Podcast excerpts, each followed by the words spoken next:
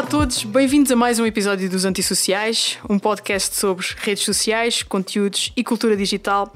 Agora numa segunda temporada muito especial, com a participação de vários comunicadores, criativos, profissionais de comunicação, entusiastas do digital e criadores de conteúdo, barra influenciadores, todos eles açorianos como eu. Infelizmente não estamos na nossa terra, estamos em Lisboa, em casa do meu convidado de hoje, que passo desde já a apresentar. É natural da Ilha Terceira, como eu, a viver em Lisboa há já algum tempo, como eu. Uh, nada a ver comigo uh, no que diz respeito ao percurso que ele tem feito na comunicação, uh, mais precisamente na televisão, e, e, é mais conhecido pelo seu percurso enquanto estrela dos reality shows ou de alguém que se moveu no mundo dos reality shows. Portanto, um expert na cena, porque agora é comentador de reality shows. Mas o seu percurso começou na imprensa escrita, passou pela revista Nova Gente, pela revista Flash, publicou livros, livros sobre o jet set português, agora gosta mais de cozinhas uh, e de cozinhar. Uh, e faz ainda também uma perninha no digital como blogger, justamente em temas como cooking e lifestyle, à moda do Flávio. E já devem ter percebido que tenho aqui comigo o Flávio Furtado. Olá, Flávio. Que sou eu, que sou eu. É, é ele, sim. E obrigada por teres aceitado o convite para, para estares aqui à conversa comigo. Obrigada. Obrigado eu. Aliás, para me convidares, das duas, uma. Ou não tinhas ninguém mais interessante, ou então é porque me dás algum valor. Algum. Eu quero acreditar que é a segunda. Dou-te algum valor. E por isso que eu te agradeço sou eu. não, obrigada eu porque acho que vamos ter uma conversa gira. Aliás, já tu tivemos... és dos Açores? Sim. Que é engraçado, mas não falas açoriano. É, não sou dessa ilha. Quantas vezes te perguntam isso? Boas vezes. Nós somos açorianos, mas não falamos todos. Todos. Ah, Miquelhense, não é? Não. E é das primeiras coisas quando cheguei a Lisboa que também te deve ter acontecido que é. Ah, és dos Açores, que é engraçado, mas já perdeste a pronúncia. Mas é. acontece muito frequente. Eu estou cá é? há muitos anos e pessoas que já me conhecem há muito tempo. Tipo, agora lembrei-me, já te conheço há 10 anos, mas lembrei-me que não tens sotaque. Eu Mas sabes qual foi uma das coisas mais engraçadas que já me disseram? Logo no início, para aí aos 23 anos, tive um colega de faculdade que me dizia assim: Ah, vocês lá nos Açores, as vossas casas não estão preparadas para receber máquina de lavar roupa e de secar, não é? Como assim? Pois, porque ele conhecia alguém que tinha ido de férias aos Açores e que lhe tinha dito que as casas nos Açores não estavam preparadas para a máquina de Isto lavar. Isto é como aquela piadola que eu costumava fazer muito na faculdade, que é sim, sim, os meus pais andam pendurados nas árvores, tipo macaquinhos de um lado para o outro. É lá, eu vivo numa árvore lá. Pois. E as pessoas às vezes acreditavam. Mas pronto. Mas não é nada disso, né? Mas pronto, tu, uh, e isto é sobre ti hoje, não é sobre mim, tu nasceste e cresceste na terceira. E esta pergunta uh, gostava mesmo de saber: o que é que tu querias ser quando eras pequenino? Olha, eu queria ser tudo. Mas aquela coisa que me, que, que me recordo mais e que os meus pais às vezes também, em tom de brincadeira, trazem à memória, eu queria muito ser padre. Okay. E então eu. E, e, teria dado um bom pato, por isso eu não percebo porque desse ok. Mas. porque eu, eu, eu, eu, montava os altares, eu pedia uh, bocados de panos à minha mãe e fazia a, a estola, que é aquilo que, que, os padres usam ao pescoço. E eu ensinava ali o ritual da celebração e eu queria muito, muito ser padre. Acho que teria dado um bom padre. Eu gosto de conversar, gosto de. E gostas de que se, que se confessem a ti? Gosto. Eu sou mais de falar do que ouvir, é um defeito gigante que eu tenho. Mas gosto, mas sei ouvir as pessoas e acho que sou bom a dar conselhos, por isso teria dado um bom sacerdote. Ok. A sério? Agora Sim. falando mesmo nunca, sério? Eu, eu, nunca quis ser assim. Uh, uh, aquela memória que tenho, sabia que queria, lembro-me que queria ser padre, mas nunca, nunca sonhei, olha, quero ser aquilo. Até porque na minha vida tudo foi acontecendo por acaso. Tudo foi por acaso. Até o blog de culinária que tu aí falavas foi por acaso, a culinária na minha vida foi por acaso. Um, o acaso e a sorte dá muito trabalho. É verdade. As pessoas às vezes dizem, ah, é, teve sorte. Não, a sorte dá um trabalho do caraças. Mas eu acho que estive no, nos momentos certos, nas alturas certas. Um, e isso aí às vezes é uma questão de sorte. Depois o resto é correr atrás. E eu tenho, ao longo da minha vida, tenho corrido atrás de tudo. Eu já fiz coisas que nem te passam pela cabeça. Acredito. Acredito. Eu já cantei no coro, já dei catequeses, eu fiz rádio, eh, eu escrevi, olha, escrevi para um jornal, eu fiz parte de um, de um grupo de teatro, eu trabalhei na Vorten, uh, o meu primeiro emprego em Lisboa foi na Vorten, do Colombo, um, eu trabalhei numa agência de manequins, eu fiz tanta coisa, trabalhei num solário. Um, depois fui estagiar para a Nova Gente, depois fui convidado para ser um dos fundadores da revista Flash, uhum. até que me cansei da Brigada do Croquete, uh, peço perdão, do mundo do Jet Set, e então decidi fazer, dar a volta à minha vida e fazer outras coisas. Como é que tu sais das ilhas para o continente? De avião. Certo. Uh, não vieste a nada, portanto. Não, foi de avião. Por acaso foi de avião. Ok, pronto. Mas vieste em algum contexto? Vieste estudar? Vim, vim ou... estudar, vim uhum. estudar. E então eu venho de uma família de gente trabalhadora, gente humilde, gente séria, mas que vir para Lisboa estudar implicava trabalhar. E uhum. então eu, naqueles meses que antecediam a vinda, eu lembro-me de comprar um jornal, o Correio da Manhã, e vi lá um anúncio: precisa de funcionário para a abertura de centro comercial.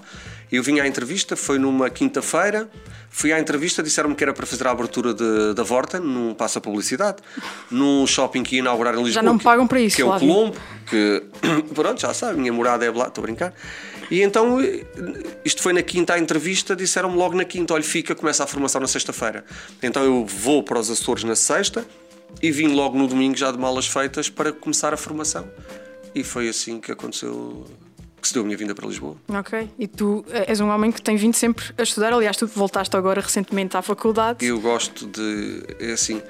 Tu chegas a uma fase da tua vida em que estás estagnada e isto pode parecer falta de humildade, mas chegas realmente a uma fase em que já não tens nada para aprender. Se continuares no mesmo grupo de amigos, no mesmo círculo de profissional, se continuares a relacionar com as mesmas pessoas, aos 40 anos tu já não terás grande coisa para aprender. E então eu decidi sair realmente da caixa e ir à procura de mais. E então estou na Lusófona a terminar o primeiro ano de comunicação aplicada e está a saber-me lindamente. Não sei estar parado. E o que é que tu tinhas, tinhas estudado antes disso? Comunica uh, Relações Públicas, Marketing e Publicidade. Ok. E agora, de repente, deu-te isto, olha. E agora deu-me isto. Vamos lá. Acho bem. Vamos lá. Acho que sim.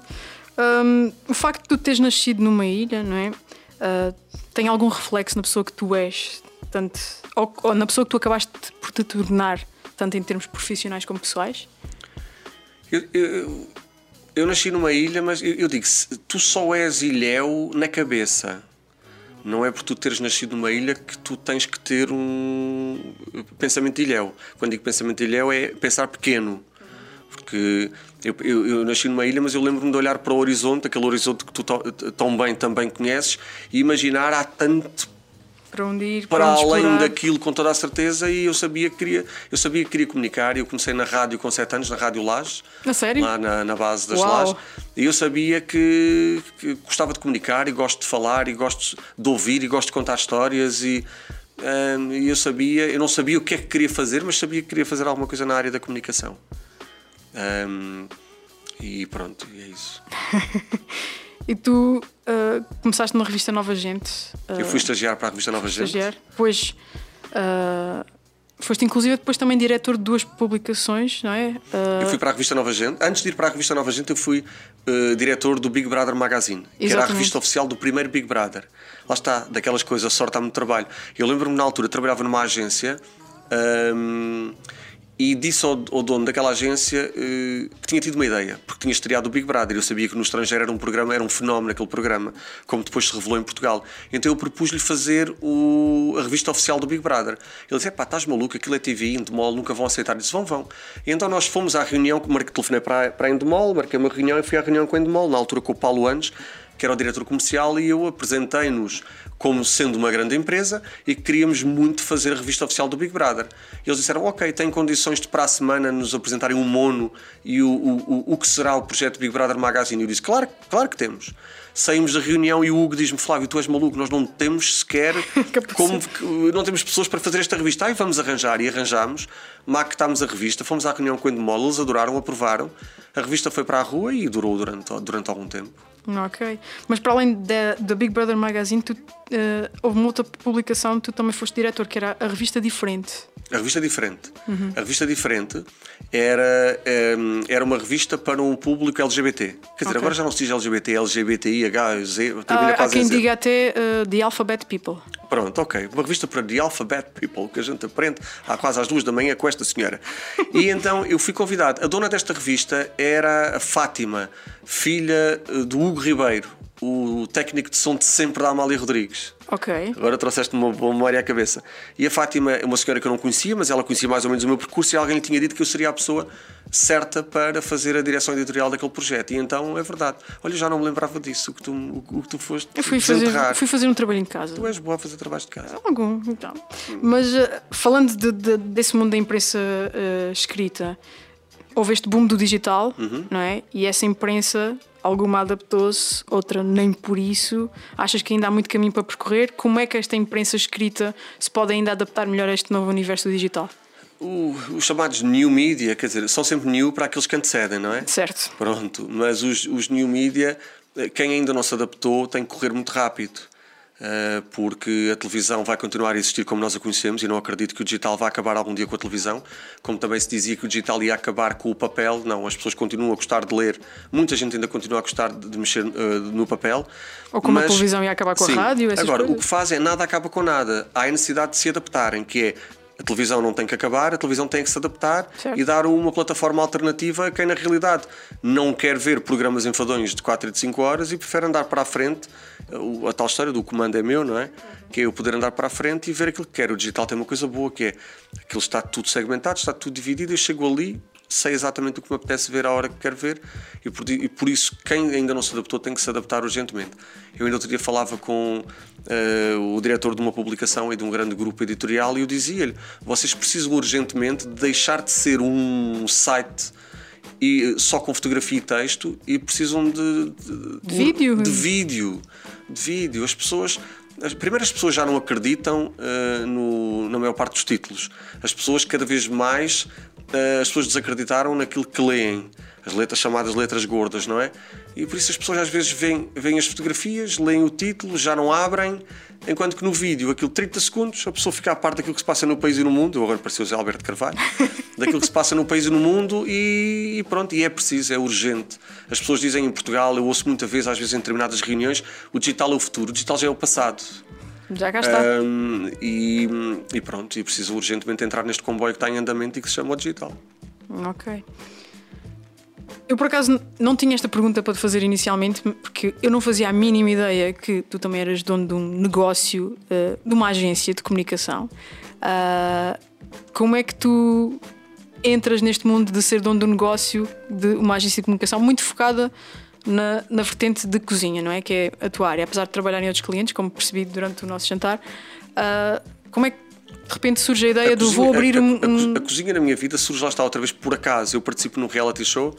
Um, e quando saio do programa eu cozinhava todos os dias porque eu sou um bocadinho esquisito e eu tinha a certeza que se fosse eu a cozinhar aquilo que comia era aciado e então eu cozinhava todos os dias foram 90 dias a cozinhar de manhã à noite e, e quando saio do programa eu fiz lá algumas coisas para, para as massas era uma coisa estranha. Eu fiz cascas de batata frita para aproveitar as cascas porque nós tínhamos muito pouco alimento. E quando saí, houve muita gente que me pediu a receita das cascas de batata frita e outra receita e outra receita. E eu pensei, e se fizesse um livro de receitas? E fiz um livro que se chamava 90 Dias, 90 Pratos, com as receitas que tinha confeccionado no programa. Aquilo correu bem, o livro, aquilo, o livro vendeu muito bem, e eu lembrei-me de fazer um blog porque as pessoas continuaram a pedir-me mais receitas e eu decidi fazer um blog que é o moda do Flávio.pt e fiz o blog e aquilo começou a correr muito bem. E atrás do blog, que era só texto e fotografia, vem a necessidade de criar um estúdio e, e, começar a fazer fotografia e vídeo para o blog, para alimentar o blog diariamente. Tendo o estúdio e começando a conhecer pessoas, eh, marcas que tinham necessidade de conteúdo, porque depois há muita empresa que se preocupa em ter sites, blogs, redes sociais, mas depois não se preocupam preocupam-se mais com o número de seguidores do que com a qualidade do conteúdo. E depois compram uh, fotografias de banco de imagem. O público não é, o público é cada vez menos parvo. As pessoas estão cada vez mais interessadas com aquilo que se passa nos bastidores, por exemplo, da televisão. E então o público, quando está a ver um filme, já está atento. Uh, se nesta cena tem o mesmo relógio que tinha na cena anterior, nesta cena ela estava mais despenteada do que na cena anterior, uh, ela enganou-se e, e, vestiu o vestido errado. E no digital passa-se passa exatamente a mesma coisa. As pessoas gostam de pegar no telefone e de olhar e de se identificar e perceber que aquilo é verdade. E as redes sociais, de uma forma geral, não são verdade. Então nós percebemos que havia esta lacuna e fizemos algumas propostas a algumas empresas com quem trabalhamos e ainda hoje trabalhamos e começámos a criar conteúdo em vídeo e fotografia para redes sociais e, e para redes sociais de, de marcas. Uhum. Atrás de um cliente vem o outro e pronto, e estamos vocês... há alguns anos no mercado. Já estão. A maior parte das pessoas aquilo que sabe de mim é que eu sou é... palhaço em televisão. Aquilo que eu mais ouço é arranja um trabalho e tal na televisão, a comentar reality shows, arranja um trabalho. As pessoas não percebem que na realidade aquele é o meu plano B. Uhum. É o pico da montanha, é realmente aquilo que se vê, mas depois cá na base e eu tenho os pés muito assentes na terra, está aquilo que para mim é o meu core Tens o teu e é o meu, e é o meu foco. Uhum. Ok, ok. Portanto, o programa que tu estavas a falar era o Big Brother. O Big Brother. Ok. Porque tu foste concorrente do Big Brother VIP, a terceira edição, se não estou em erro. E, e porquê que decidiste concorrer? Eu sei, porque na conversa já disseste que aquilo não foi decidiste concorrer. Foste Foi- convidado a foi-me- concorrer. Foi-me. Para mim, não há diferença nenhuma entre um Big Brother VIP e um Big Brother. Uhum. Eu costumo dizer: o intestino é o mesmo, o cheiro é diferente. A partir do momento em que tu entras num reality show, sejas mais ou menos conhecida do público, porque tens uma, uma, uma, profissão que te obriga à exposição. Ou sejas um anónimo que concorre, estás de igual para igual. Certo. Até porque eu digo, se, se fossem grandes celebridades, não iriam para um reality show. Continuariam o seu percurso e continuariam o seu trilho. As pessoas que vão para um reality show, sobretudo as- as ditas pessoas conhecidas, acho que se tivessem muito trabalho, não iriam interromper para ir participar num programa onde há partidas estão fechados 90 dias, não é? Certo. Mas pronto, aqui o que difere é que para um reality show, com as ditas pessoas, eh, com os anónimos, as pessoas concorrem para o Big Brother ou para qualquer reality show com pessoas conhecidas. É um convite que parte do canal e foi isso que aconteceu. Eu na altura fiquei reticente, aceitei, achei que era o fim da minha carreira a todos os níveis, mas não, aquilo correu-me bem, fiquei em segundo contrário. lugar e foi muito bom. Foi muito bom. Foi muito bom, sobretudo porque as pessoas conheciam. Eu costumo dizer: tu tens três vidas, a pessoal, a digital e a social. Tu, na vida pessoal, é aquilo que és na realidade, é aquilo que nós fomos aqui antes, no momento que antecedeu esta conversa, que foi o nosso jantar. Nós estamos à vontade. O social é quando tu vais na rua e as pessoas acham que tu és uma coisa. E há um, um, há um fenómeno que as ciências sociais denominam de efeito halo, que é se eu achar que tu és uma coisa, por muito tu tentes provar o contrário, tu para mim vais continuar a ser, a ser aquilo que eu já pensava. E depois tens a tua vida digital, e no digital tu és aquilo que tu queres. Podes ter 1,80m, corpo musculado, olhos azuis, pele morena, seres rica e mostrares na realidade aquilo que tu queres. E depois não é bem assim. E depois às vezes não é bem assim. Portanto, tu dirias que o, o Big Brother abriu-te mais algumas portas. Abriu. Ah, o que é que eu ia dizer? Eu ia dizer que as pessoas conheciam-me da televisão, conheciam-me dos meus comentários mordazes, as pessoas eh, conheciam-me de, de comentar eh, as revistas cor-de-rosa. E, e as pessoas tinham uma ideia de que eu era um tipo fútil, não fazia nada na vida e que ia ali à televisão ganhar uns trocos e dizer mal de tudo e de mais alguma coisa. E depois no Big Brother perceberam que eu sabia cozinhar, passar, engomar, fazer eletricidade, canal. Eu fiz de tudo. E realmente o maior prémio, eu fiquei em segundo lugar, mas o maior prémio para Como é mim que tu sabes fazer essas coisas todas, tudo. Sabes, sabes que nós vimos de uma ilha, nós somos um- nós somos desenrascados, nós quer dizer, nós, nós acompanhamos os pais, acompanhamos as mães, assistimos, eh, é, é diferente. E A malta aqui é pouco desenrascada. há de tudo, mas eh, a malta aqui, por exemplo, faz-me confusão chamar um canalizador, estar três semanas à espera que o canalizador venha, o canalizador vem, vê a torneira e diz que precisa de ir ver se encontra uma igual. Volta dali uma semana com a torneira, deixa a torneira cá em casa e diz que volta no dia a seguir para montar a torneira. E depois vem montar a torneira, mas faltou ali qualquer co- coisinha. E volta dali a duas semanas para terminar de montar a torneira. Pá, nós lá vamos, percebemos que a torneira não funciona, arrancamos a torneira, compramos a torneira, montamos a torneira e está o assunto de torneira. Somos mais desenrascados, somos. Porquê é que tu achas que somos mais desenrascados? Isso é- tem a ver com o nosso contexto de temos mesmo que nos desenrascar porque há pouco? Nós açorianos, nós somos de toque, nós somos de. nós temos tempo. Uh, nós temos tempo para nós, nós temos sobretudo tempo para as outras pessoas. Aqui no continente, onde eu sou muito grato às pessoas com quem me tenho relacionado ao longo do meu percurso aqui, mas as pessoas têm muito pouco tempo para si e muito menos tempo para os outros. Tu perguntas onde é que fica qualquer coisa e as pessoas, se te responderem, dizem que é para ali. Nós sabe. lá dizemos, olha, se me der, se- vou consigo e explico-lhe onde é que fica. Aí entras no carro, levas a pessoa ao sítio, depois vens a pé para casa. Ah, não somos naifes, não somos ingênuos, mas somos mais. eh, eh, mais, mais dados, não no sentido literal da palavra, mas nós somos mais de entrega. Sim. Nós, quantas pessoas tu conheces em Lisboa que recebam em casa, que te recebam em casa para jantar? Sim. Nós açorianos, nós combinamos um jantar é nas nossas casas. Enchemos logo a casa de pessoal. Sim, o amigo do amigo, nosso amigo é. Aqui, sempre que me dizem, eh, até do meu círculo de amigos, eu sou talvez dos únicos. Eu, eu tenho amigos que vêm jantar à minha casa e eu nunca fui à casa deles. Acreditas? Acredito. Eu tenho amigos de há 20 anos que vêm jantar à minha casa com frequência e eu não sei onde é que eles moram. Isso é tão estranho, não é? Porque lá está, cá é, as pessoas vivem, tu- tudo, tudo, tudo passa a correr, tudo é mais rápido, vivem a- de forma mais acelerada. E então, quando combinam um jantar, temos que jantar, ok, onde? No restaurante assim assim. Espera lá, quer dizer, em casa nós estamos à vontade, à em casa vontade. nós somos nós, em casa. mas nós açorianos somos, somos, Somos somos, mais um povo especial. calorosos. Somos. Muito mais calorosos. Somos muito mais calorosos. Eu lembro-me quando cheguei a Lisboa, dava um bom dia, boa tarde a toda a gente. E as pessoas eu- não te respondiam. É, Eu lembro-me que eu tocava em toda a gente. Eu, eu falo pelos cotovelos e toco, e, e toco nas pessoas e tal. E havia uma outra pessoa que me chamava a atenção: é pá, não estás a ser um bocadinho oferecido? Eu, não, quer dizer, isto é. Isto é assim. É, É a nossa é realidade. assim, é a nossa realidade.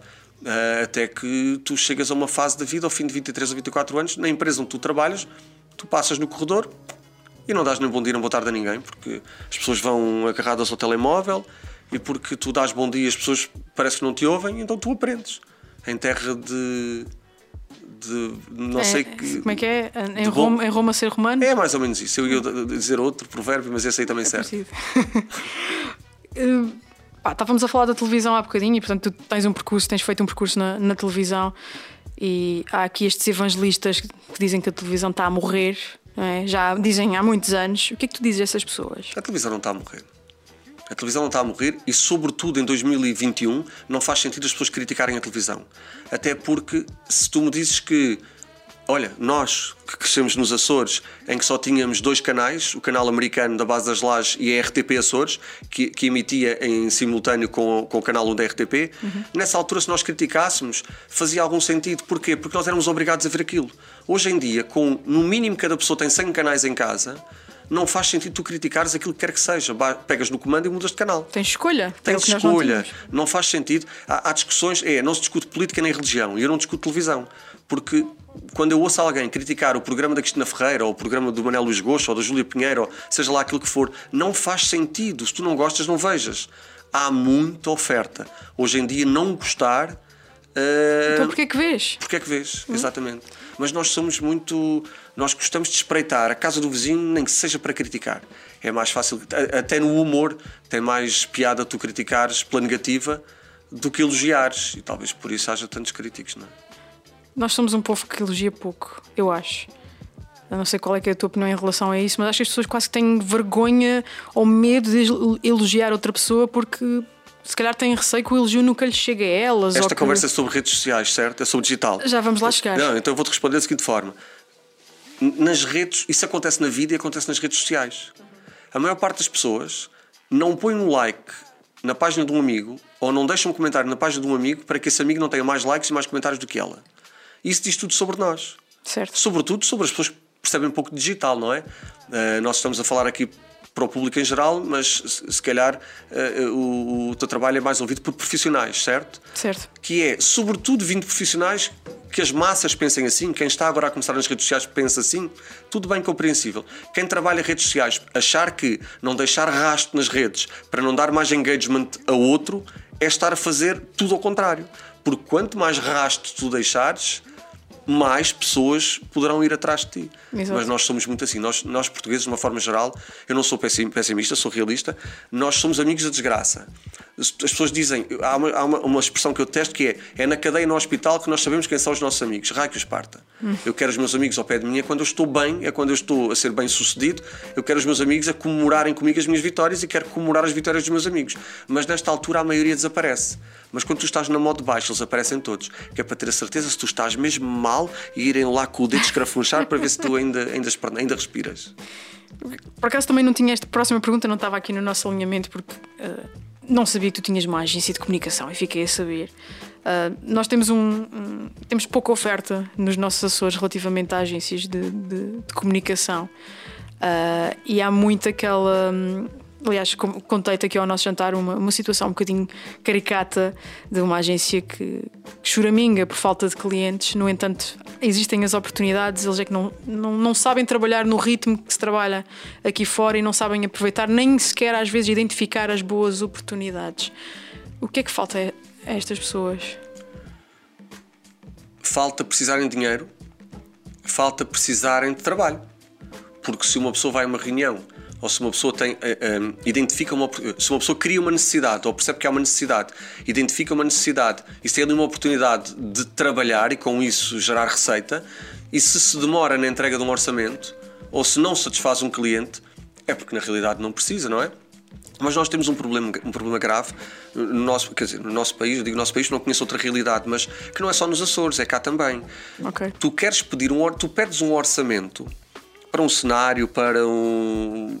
para aquilo que quer que seja, para a impressão de uma brochura ou, ou de um catálogo, tu tens. toda a gente diz no mínimo 15 dias. E tu tens que estar a implorar o meu orçamento, já tenho um orçamento para mim. Tens que andar atrás. Sim, faltam mais empresas, e eu aí puxo a brasa à minha sardinha, que têm resposta de um dia para o outro. Uhum. Que é, ok, precisa que eu lhe faça isto de hoje para amanhã, isto tem um custo. Há clientes dispostos a pagar. Pois é. Eu, enquanto cliente, eu preciso que tu me faças um vídeo para amanhã. E tu dizes, é pá, para amanhã eu não consigo. Consegue. Contrate mais gente, subcontrate. Eu quero é que, que, que me resolva o problema. Eu preciso de um conteúdo para amanhã, seja vídeo, seja fotografia. A sua equipa está toda ocupada. Subcontrate uma equipa. Ah, mas isso tem um custo. Mas eu não lhe perguntei que custo é que isso tinha. Só, só, só quer que, saber. Só quer que me dê um orçamento. E nós cá pensamos muito assim, que é, é, caro, não vou conseguir, a minha equipa está ocupada, vou ter que lhe dar um orçamento, que é, a maior parte das pessoas não percebem que no fim do dia, discutas o que tu discutires, no fim do dia é tudo sobre isto. É tudo sobre dinheiro. No final do dia de qualquer empresa, de qualquer pessoa, na vida de qualquer um, no fim do dia é tudo sobre dinheiro. Eu aprendi isto com um professor meu e que é muito verdade. Não vale a pena estarmos com demagogias, não vale a pena andarmos às voltas. E por isso tu tens é que resolver as coisas. Tu tens é que não arranjar objeção para os clientes, não arranjar obstáculos. É o cliente quer, o cliente quer, o cliente paga, o cliente manda. O cliente não te perguntou se era barato ou caro, o cliente só te disse que queria para ontem.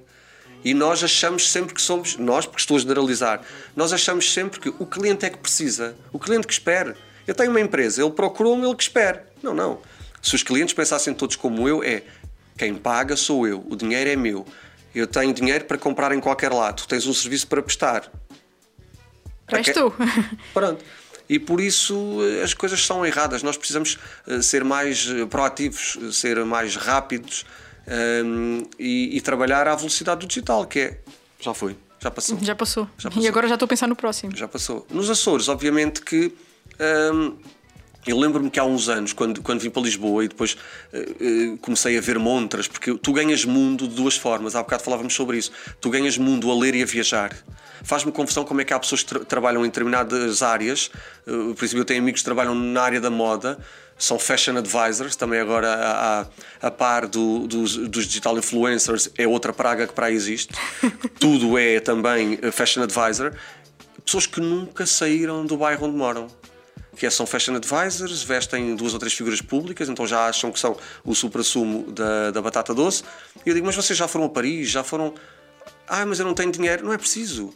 Hoje em dia há companhias aéreas que te levam por 30 euros, alugas um, um apartamento Airbnb por outros 30 euros e vais ver montras. A ver montras tu aprendes, a ouvir as pessoas tu aprendes, a, a, a observar o que se passa à tua volta tu aprendes e só assim é que tu ganhas mundo. Há muita gente que estudou, uh, voltou para os Açores e não se recicla. E tu, em, determinada, em determinadas áreas, sobretudo na área do digital, tu precisas de. É como ser pianista. Tu todos os dias tens que, que treinar. Exato. Há profissões onde tu todos os dias tens que trabalhar. É como ser cabeleireiro. Tu todos os dias, é cortar cabelo que tu aprendes. És pianista, é tocar piano que tu, que tu aprendes. És cantor, é cantar todos os dias que tu aprendes. Não, há, não, não é aquela profissão em que tu estudas, formaste e acabou. Não, não. Trabalhar no digital é estudar todos os dias, é ler todos os dias, é pesquisar todos os dias, é sobretudo falar com pessoas, com os teus pares todos os dias, que é outro problema também grande que existe, que é há muito as pessoas encaram sempre o outro, a outra empresa, como um concorrente e não como um, um, um parceiro que te pode ser muito útil, nem que seja no, na parte da aprendizagem. Sim, é tudo concorrencial, é tudo muito, muito ego, muito ego. Eu costumo dizer que o marketing é muito ego, muito ego, uh, e as pessoas partilham pouco. Ou, ou, partilham aquilo que é óbvio e que toda a gente já sabe. Não querem deixar uh, quase uh, soltar. Acham que têm um segredo muito grande e que o segredo é a alma do negócio. Eu acho que isto está super até, datado, essa, essa expressão. E, e, e, assim generalizando e falando de uma forma muito básica, no digital a melhor forma de tu aprenderes é fazer testes A-B. Exato. A tua fórmula não é a minha fórmula eu trabalho um determinado cliente, ou, ou vamos falar de, de, de, coisas mais pessoais, eu trabalho as minhas redes sociais, comigo funciona, contigo pode não funcionar. E se eu te ensinar a fazer, eu estou a fazer um teste, que é o meu é o A, o teu é o B. E eu vou perceber se, se, se, tu fizeres como eu digo, como eu te digo que faço, se funciona ou se não funciona. Claro. Quer dizer, as pessoas andarem. É, é mais fácil tu fazeres qualquer coisa na vida acompanhada. Um, e, e, as pessoas deveriam, deveriam, perceber isso, até porque a minha empresa não, não faz coisas que a tua se calhar faz. Um, e pode haver aqui uma troca de energias, não é? E complementarem-se, mas. Eu outro dia fui comprar um material, um material de vídeo, a um sítio, vou fazer mais publicidade, ao Bazar do Vídeo, e eu precisava de um cabo de internet com 5 metros. E o funcionário diz-me assim: Olha, Flávio, nós não temos, mas atravessa aqui a rua, assim, assim, assim, assim, está ali um, um, um sítio que vende. Isso para mim é fabuloso. Isso é que é, uhum. Tu tens pouca gente a dizer eu não faço, mas... mas... a Vanessa faz. Olha, eu não faço tão bem, o meu core é outro, mas sei de uma pessoa, a Vanessa, que faz muito bem. Dá para toda a gente. Eu Dá também. para toda a gente. Mas eu digo, o digital é como os restaurantes chineses. Uh, de comida japonesa, de sushi. Tu há uns anos tinhas muitos restaurantes chineses na cidade de Lisboa. Quando veio a moda do sushi, os chineses viraram todos restaurantes de sushi. Uns eram melhores, outros não eram tão bons. Com o digital aconteceu a mesma coisa. Está tudo, tu, tudo todas as empresas estão também a virar-se para o digital. Tu tinhas a marca AB, imagina a AB Models, agora tens o AB, AB Digital. Tu tinhas a marca XPTO, agora tu tens o XPTO Digital. Porque as pessoas acham que trabalhar digital é agarrar no, no telefone, fazer ali uns posts. Se, as redes, se na internet dizem que o melhor horário é às 10 às 3 e às, 9 da, às 6 da tarde às 9 da noite é essa hora que eu vou publicar. Dá muito trabalho. Eu às vezes vou a reuniões, se calhar já te aconteceu também, onde eu ouço dizer: Ah, eu não preciso contratar os vossos serviços. A minha neta até é jeitosa, tira umas boas fotografias e até me toma conta do Facebook. É muito mais do que isso. Gerir redes sociais não é só fazer um post às 10 da manhã, às 3 da tarde, às 6 da tarde e às 9 da noite. É muito mais. Até porque para mim esse pode ser o horário, para ti esse não, é não é o horário. De, de, varia eh, de coisas tão básicas como se eu sou um, um, um anónimo, se eu sou uma figura pública ou se eu sou uma empresa o algoritmo interpreta as coisas de, formas diferentes, de caso para caso, e tu tens que aprender a fintar o algoritmo. Pá, nem toda a gente sabe fazer isso, não é? Não, nem tem noção por onde é que devem começar. Mas nós, mas nós temos uma coisa, olha, contra mim fala, a nossa conversa começou a dizer que eu sabia fazer um bocadinho de tudo. Nós, portugueses, temos esse defeito. Nós achamos que sabemos fazer um bocadinho de tudo. Eu sei gerir redes sociais, eu também sei tirar fotografias. Ah, mas eu também gravo uns vídeos bonitos. Eu também sei editar vídeo. Eu também sei fazer aquilo, sei fazer aquilo outro. Nós, se delegássemos mais, as coisas corriam melhor, mas nós temos a mania, sobretudo em empresas, tu tens empresas cujo departamento de marketing ainda é gerido pelo avô, que ainda pensa, é old school, ainda pensa à moda antiga. E então acha que ah, eu não preciso de redes sociais para nada. Ah, a minha neta sabe fazer isso. Mas pronto, as coisas estão a mudar cada vez mais. Devagarinho, devagarinho. Eu acho que vamos conseguir chegar lá. Acho que sim, acho que sim. Olha, e já falámos aqui um bocadinho em off sobre esta. E sei que tens uma opinião muito própria sobre este, este tema, que é esta cultura de influenciadores. Uh, tu consideras-te um influenciador? Olha, eu nem consigo influenciar a minha mãe, que ela é que esmurra, e às vezes não lhe consigo dar a volta e influenciá-la, quanto mais influenciar os outros. É, é assim, falando a sério, isto é como aquela febre dos morangos com açúcar. Surgiram centenas de novos atores. Quantos ficaram? Alguns. Há uma fase muito anterior à menina, que a Vanessa é novita, não é? Que eu já sou uma pessoa mais antiga, em que todos os manequins viraram atores. Ficaram muito poucos. Ficou Sofia Aparício, ficou o Ricardo Carriço, ficou o Paulo Pires, mas ficaram muito poucos. Porque há uma expressão, isto agora generalizando, não me estou a referir a ninguém em concreto, que é a fruta podre cai sozinha. Isso vai acontecer no digital, que é não há mercado para tanta gente. Ou seja, há mercado para toda a gente. Se as pessoas se preocuparem em fazer conteúdo, em, fazerem, em passarem verdade. O problema é que eu já eu estou, estou a entrar na redundância, mas o público já não se deixa enganar. As pessoas percebem o que, é que é, o que é que é realidade o que é que não é realidade. Que é a tal história de só usa marcas top of mind, só usa determinadas marcas, mas depois uh, anda de eu ia dizer andar de metro, quer dizer, andar de metro não significa que tenhas mais ou menos dinheiro. Mas quer dizer, tu compras um carro de 100 mil euros, mostras nas redes sociais um carro de 100 mil euros, mas depois moras, como diria Castelo Branco, moras uh, naqueles sítios onde Jesus Cristo nunca sequer passou porque era longe. Quer dizer, há coisas que não são coerentes. Sim, com, tu não podes ser com um a história da pessoa. Tu é? não podes ser um determinado ator que dá entrevistas para as revistas a queixar-se que está sem trabalho, mas depois nas redes sociais mostra uma vida de luxo. Porque o público vai questionar. Espera lá, então tu queixaste no programa da manhã ou no programa da tarde que estavas a passar dificuldades e depois nas tuas redes sociais apregoas uma vida que não é realmente para a carteira do, do comum dos mortais. Eu não posso falar, eu, eu, poderia falar de muito caso concreto, mas era mais, uma, era mais uma mão cheia de inimigos que eu arranjava.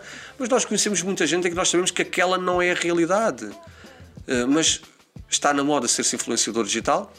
Isso é sequer uma profissão? Pergunto. Para algumas pessoas é, porque recebem presentes. e então? A, a, ideia é que, a ideia é que, sobretudo os mais novos, é aquilo que eu digo. Às vezes há pessoas que me abordam na rua, ah, eu gostava tanto de entrar num reality show, eu digo, tens juízo e vais estudar. tens juízo e vais estudar. Tu até podes entrar, entrar num reality show, mas não deixes o teu trilho, não pares a tua vida para entrares num reality show à espera que aquilo te abra portas estás a estudar, ok, faz uma pausa, vai para o reality show, mas depois volta para a tua vida. Queres ser influenciador? Aquilo é umas férias, não é? E, e, eu digo a muita gente que me aborda, ah, como é que eu posso ser influenciador digital? Eu gostava de ser influenciador digital. É porque as pessoas pensam, e tu perguntas, maior, sobretudo aos jovens, queres ser influenciador digital porquê? Ah, é porque conheço gente bonita e porque frequento sítios bonitos, porque me oferecem estadias em hotéis, porque me oferecem viagens, eh, cremes, óculos, sapatos, roupas e a de marca. mensagem? Onde é que está a mensagem no meio disso tudo? Onde é que está a mensagem e eu questiono como é que a maior parte dos influenciadores que não recebem, se não produto, pagam a água, a luz, o gás e as rendas das casas.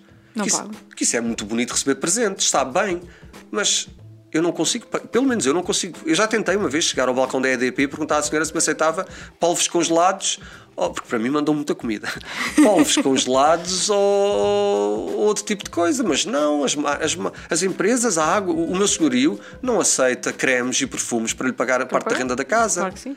Agora, não há uma unificação, que é até mesmo aqueles que faturam, uns trabalham por 100, outros trabalham por 500. Sim, não há um, não mas, há um valor de mercado mas aí a culpa também é das marcas, que é, as marcas precisam de encontrar parceiros e não merceeiros. A maior parte Íamos das entrar aí há bocadinho, eu ia te perguntar exatamente isso. O que é que tu achas da forma como as próprias marcas trabalham este eixo do marketing de influência? As marcas começam a ficar mais atentas e a, e, e a analisar estatísticas o que até há um tempo atrás não acontecia.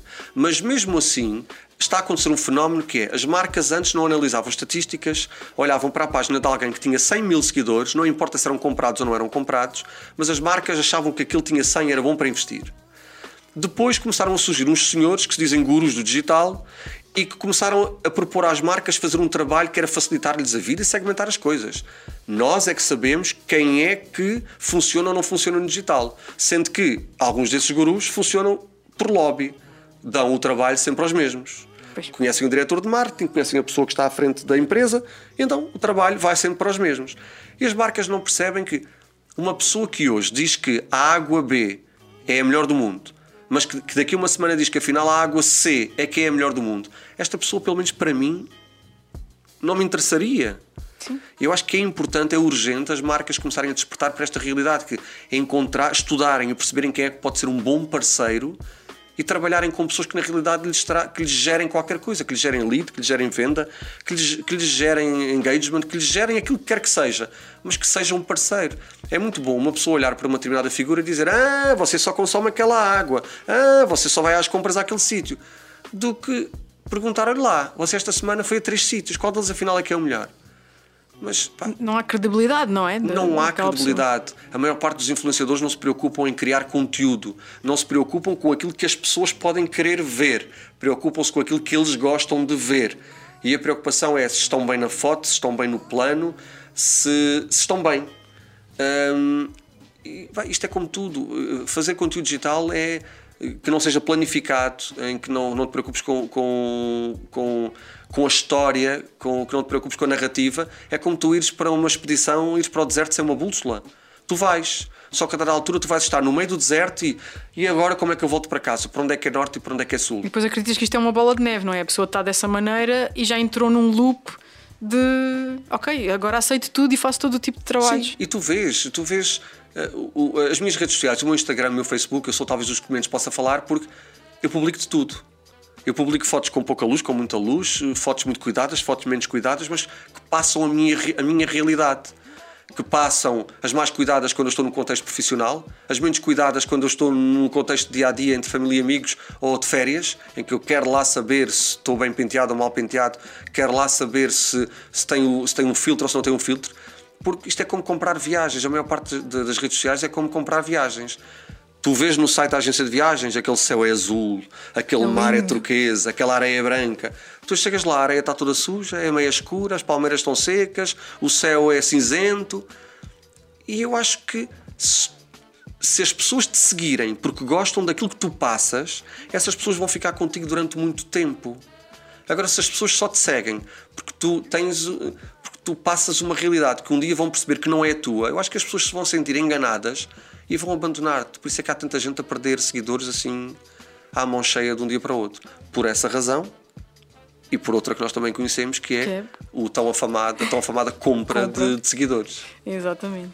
Agora, já que entraste no campo das redes sociais, vamos, vamos agarrar aí nesse tema, porque tu és bastante ativo ah, nas tuas redes sociais.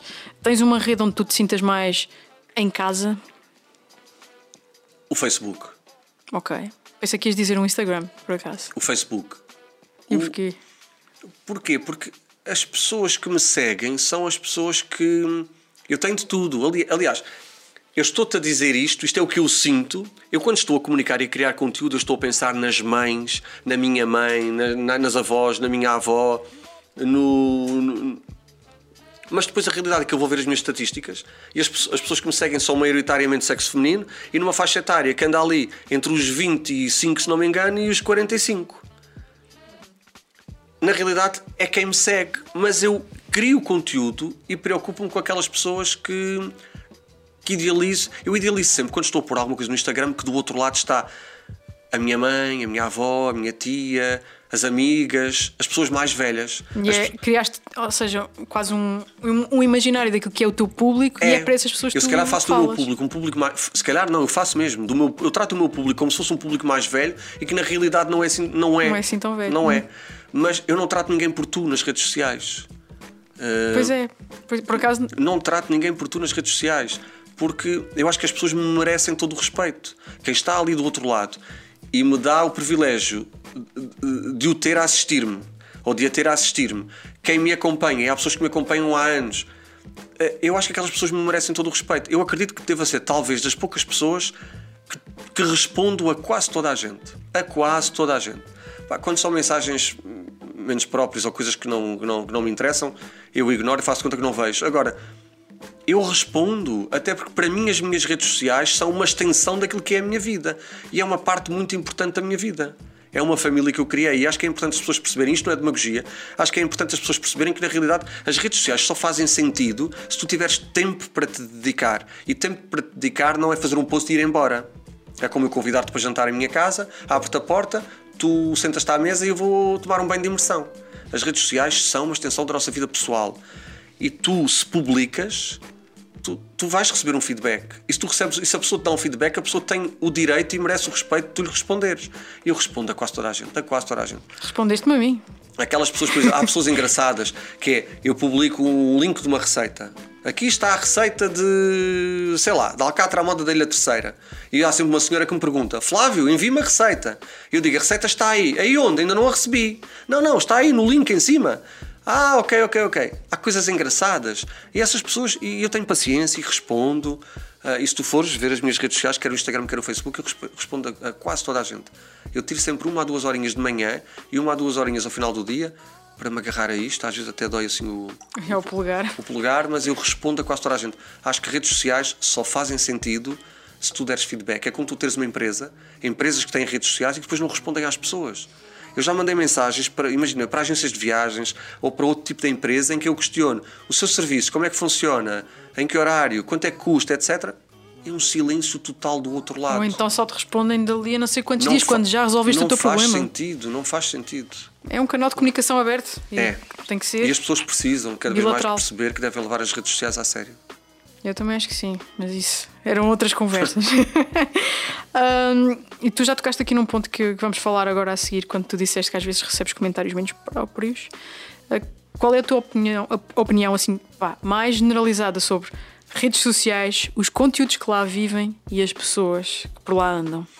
Olha, as redes sociais foi a pior coisa que inventaram, mas ao mesmo tempo a melhor coisa que inventaram. Tu tens é que saber gerir essa ferramenta. Uh, quando há pessoas que me dizem, por exemplo, eu nunca tive aplicações de engates, Tinders e Grinders e outras coisas da vida, nunca tive, não tem nada contra quem tem. E e atravesso-me sempre quando ouço alguém falar mal de quem tem.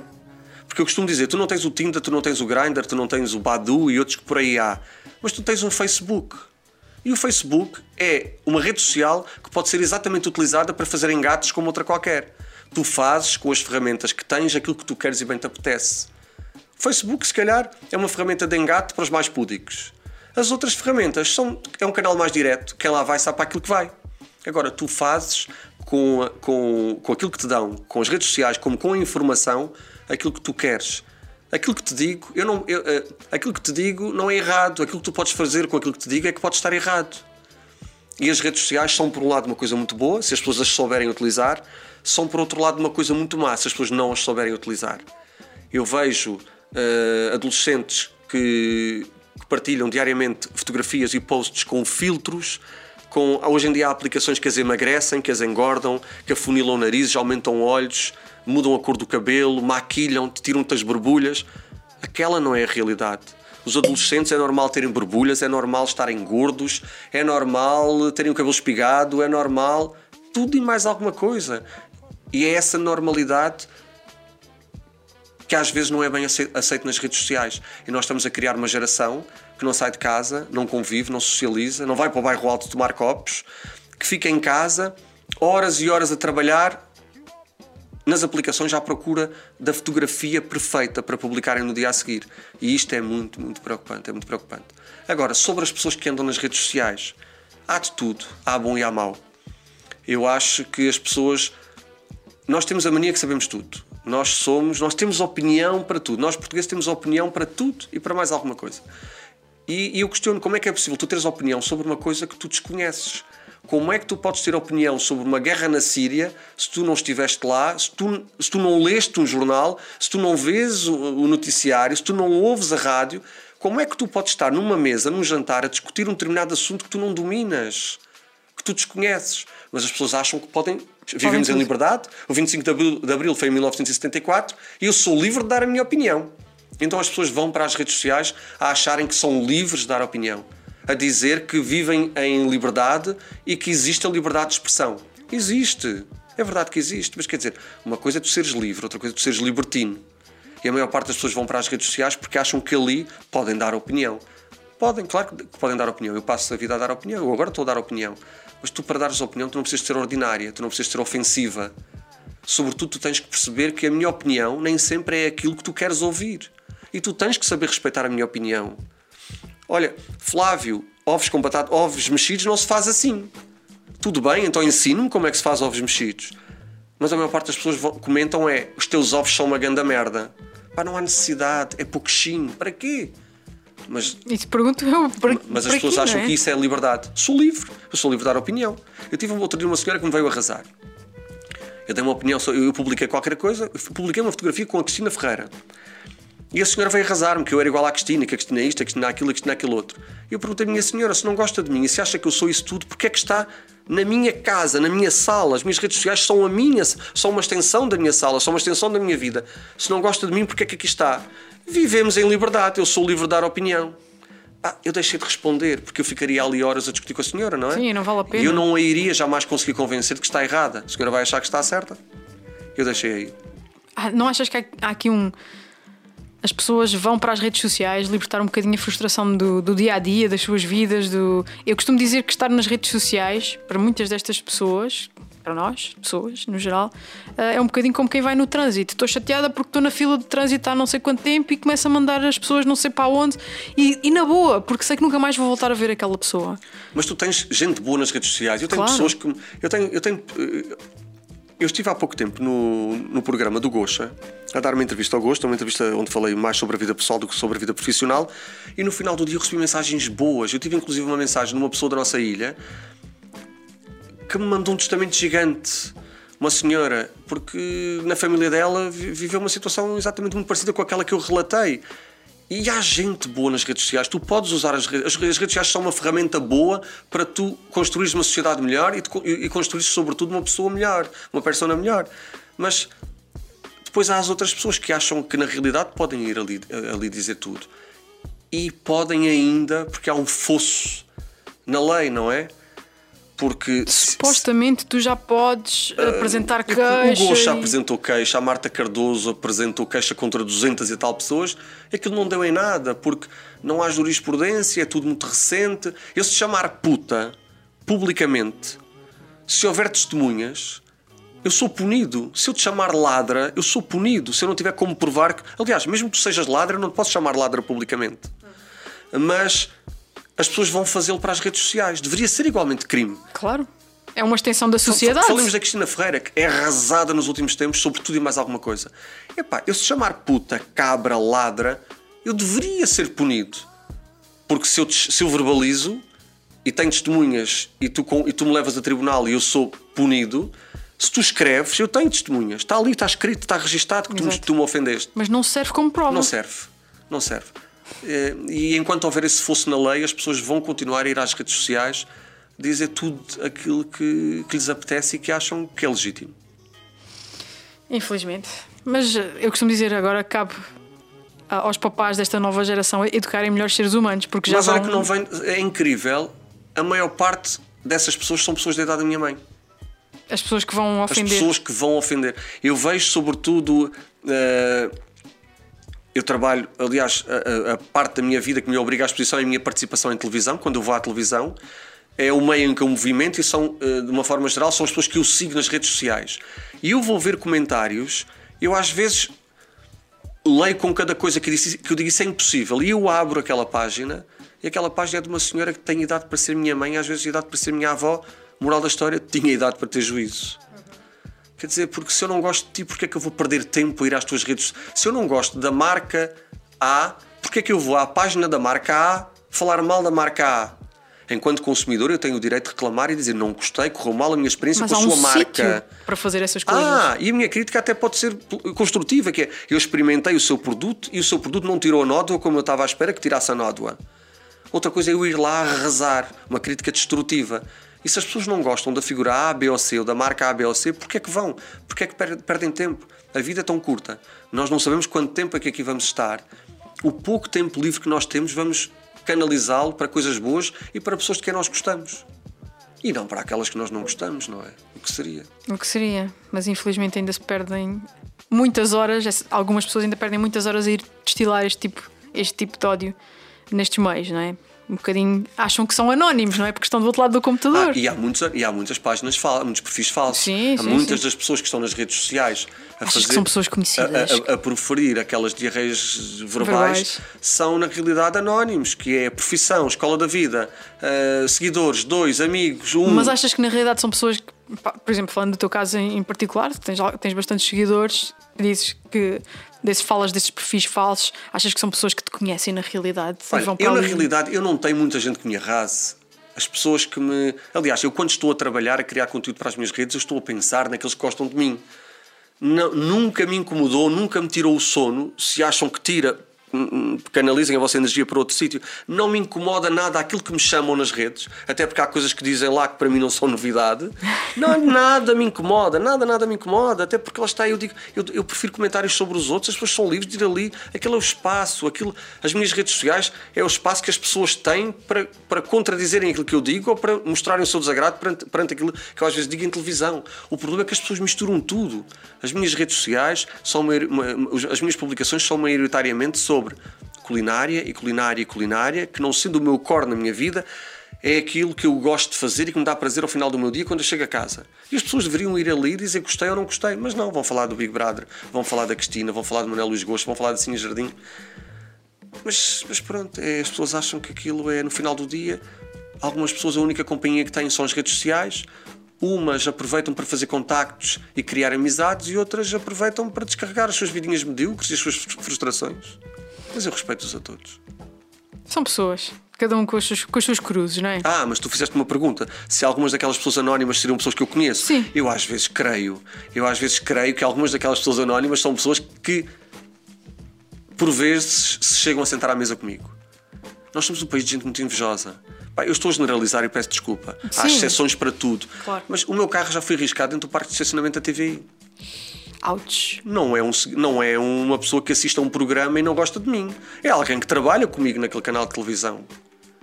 Quer dizer, duas vezes o meu carro, uma vez na porta, uma vez no porta-bagagens, dentro do parque de estacionamento dos Não há funcionários. câmaras, ninguém viu isso. Quer, quer dizer, não é uma senhora, um senhor, um rapaz ou uma rapariga que sai de casa porque não gostou de um comentário que me ouviu É uma pessoa que te e foi conhece. lá e riscou o carro. Não, é alguém que tem cartão, que a cancela, abre, que entra para o estacionamento e que faz aquilo. Por isso, às vezes, eu acredito que sim. é sejam alguém que, que é capaz de estar sentado comigo ao almoço ou jantar e que no final do dia tem uma página falsa e vai ali arrasar. Para quê, senhor? Para quê? Mas pronto. Mas, Flávio, de todas estas coisas que tu fazes, a- a escrita, o blog, a TV, se tu pudesses escolher só uma delas para fazeres até ao fim dos teus dias, qual é que tu escolhias? Escrever, escrever, escrever, escrever, escrever. Sempre. Sempre. Ok. Ok. Escrever Só- para a TV, só- escrever para o blog, escrever. Porque eh, hum, acho que já tivemos esta conversa inclusiva. Tu escrevas aquilo que escreveres, tu tens sempre alguém com sede de, de te ler. Tens. Às vezes há pessoas que me abordam porque estão a escrever um livro, ou porque começaram um livro, ou porque têm um- estão a acabar um livro, mas têm vergonha de mostrá-lo a um, a um editor, porque acham que aquilo não vale nada. Ai, vale, vale. Quantas vezes é que a autora do, do- da saga do Harry Potter e do Senhor dos Anéis e etc. Sei lá, estou aqui a divagar, mas que a especular. Mas quantos best-sellers não foram entregues a determinados editores que olharam para aquilo e acharam que aquilo não valia nada e depois aquilo afinal na realidade Foi um sucesso. foi um sucesso. Tu nunca deves ter vergonha de mostrar o teu trabalho a ninguém. Porque tu não tens mais talento do que ninguém. Todos temos um talento. Nem toda a gente tem a oportunidade de mostrar esse talento. Mas também se, criam as opor- oportunidades. Tu acreditas Há nessas coisas? pessoas, há- indo pelo. Como é que eu tenho de explicar? Há pessoas que nunca vão ter a oportunidade de mostrar o seu talento. Há melhores Cristina, há, há, há melhores Cristinas Ferreiras do que a Cristina Ferreira. Há melhores Manuéis Luís Goxas do que o Manuel Luís Goxa. Há melhores Hermano José do que o Hermano José. Há sempre melhor. Há uma fadista melhor do que a Marisa. Há uma fadista melhor. De, de tudo, há sempre melhor. Há pessoas que nunca vão ter a oportunidade de mostrar que são melhores. Porque a vida não lhes vai dar essa oportunidade. Ou porque não estão no sítio certo à hora certa.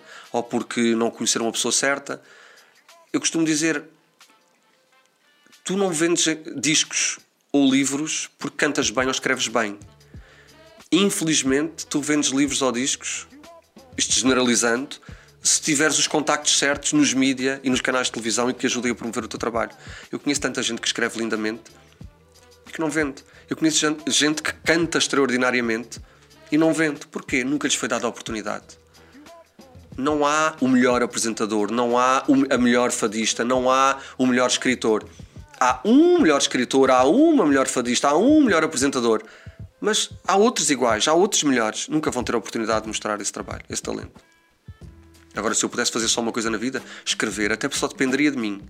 De mim, do meu computador, da minha cabeça, das companhias que eu quero ter à minha volta e não ter que depender de alguém, sobretudo no meio artístico, onde são, é como no trânsito, onde as pessoas buzinam muito e querem passar à frente umas das outras. E por isso, quando tu trabalhas, trabalhar em grupo é difícil, trabalhar em grupo no meio artístico é muito complicado, porque o meio artístico, como o meio do digital, é cada um por si e não te vou estar a dar likes. Essa é uma boa, é uma boa eh, forma de colocar as coisas. Olha, estamos a entrar aqui já na, na reta final da nossa conversa. Mas... Já? Já, eu sei. Poças. Mas calma, ainda tenho aqui mais algumas Ah. para ti. Que conselho tu darias a um ilhéu, um conterrâneo, nascido no século XXI, que sonha com uma carreira no mundo da comunicação, seja ela TV, redes sociais, rádio, etc. O que é que eu lhe diria? Que conselho lhe darias? ganha juízo, vai para doutor, para polícia ou para, ou para padre. Porque não te vais chatear. Não. Que conselho é que eu lhe daria? É, aplique-se. Aplique-se. É estudar. É, queres ser cantor? Vai para uma escola de canto. Queres ser ator? Vai para uma escola de, de teatro. Queres trabalhar na área da comunicação? Forma-te na área da comunicação. Até porque a área da comunicação bem trabalhada, tu não precisas de depender de, de imbecis.